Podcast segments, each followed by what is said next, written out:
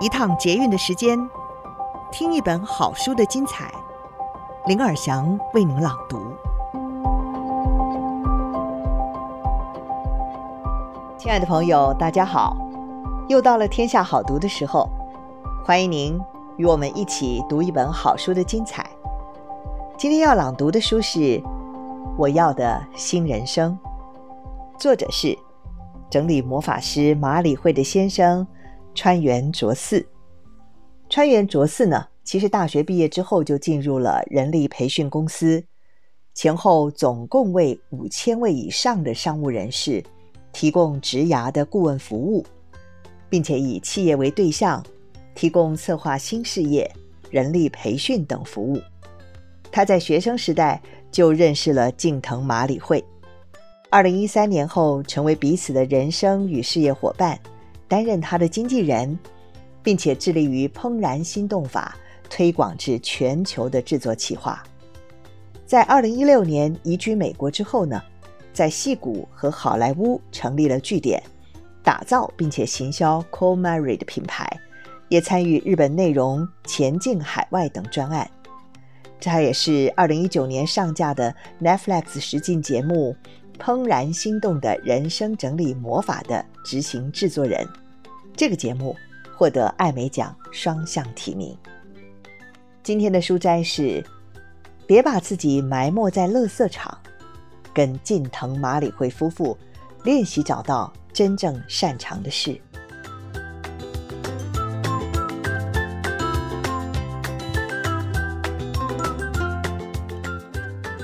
人是群居动物。从小到大，我们经常听到像是“与人为善”、“团结力量大”、“人人为我，我为人人”等等，希望能够缩小个人意识，以创造最大的群体价值。在这样的框架下，大部分的人很容易过度在意他人的评价，甚至于还因此迷失自我。或者是努力维持与大家相同的步伐，避免成为异类。整个社会仿佛都在鼓励大家隐藏个人的特色，不断复制别人的人生。不过，现在的价值观已经截然不同了。随着科技进步，人们的生活环境也已经进入全新的时代，价值观也随之变化。现在的社会更鼓励大家展现出个人的特色，表现出最独特的一面。这是个越来越不需要委曲求全的世界，不需要再用不合理的磨练是训练，蹲低才能跳更高这类的话鼓励自己忍耐。毕竟，让钻石更显价值的地方，绝对不是在垃圾场。如果你觉得现在的环境让你很痛苦，工作让你窒息，你完全可以离开它。无论你承担着什么样的责任，有什么样的追求，就算放弃现在走的路，也不代表你就没有办法达成那个目标。你一定要相信你自己，你是自由的。虽然说特质是与生俱来的，但是当我们一直做着，与自己的特质不相符合的事情，它就会被埋藏在内心的深处，得不到好好施展的机会。而我们又用太多力气去满足外部的期待，渐渐就会越过越迷惘，越来越不快乐。当然，连带的也会影响到我们的表现。我以前呢，也曾经努力活成别人定义的成功状态。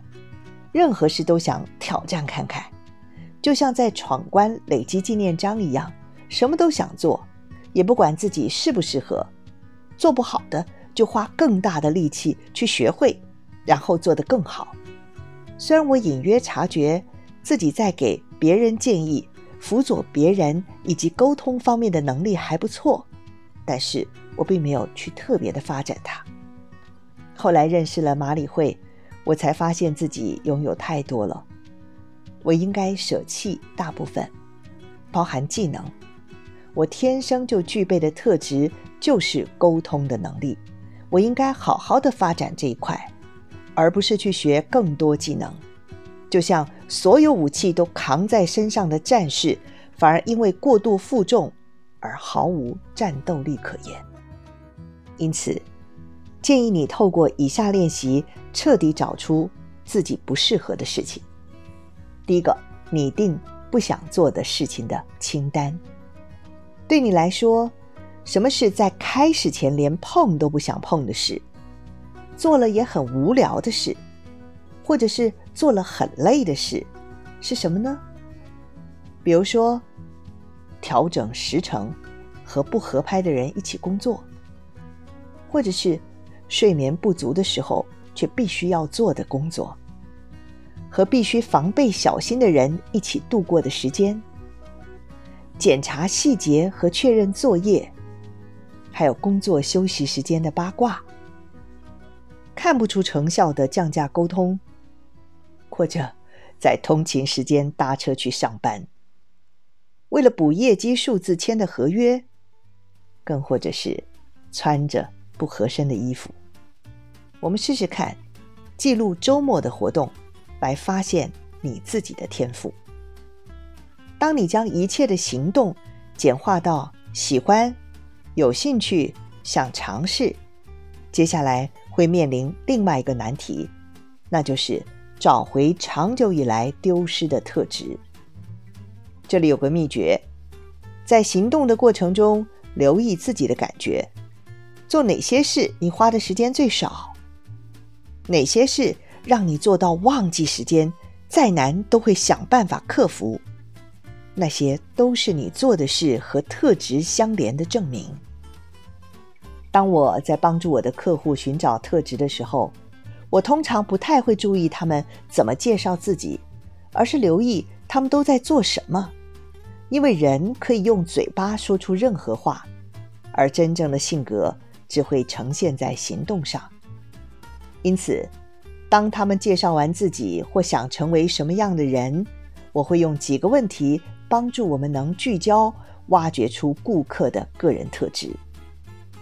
比如说，请问你下班或下课的时间都在做什么呢？还有哪些事是你自动自发，不是别人要求你去做的呢？以前还在人力管理公司上班的时候，我会利用下班时间和周末画画，帮朋友做生活咨商，也喜欢研究音响。我会去人气咖啡店，也会去书店逛逛，也喜欢逛卖场百货，所以。哪些事是你假日在做的事呢？比如说学习新的语言、插花、学吉他，或者是研究红酒。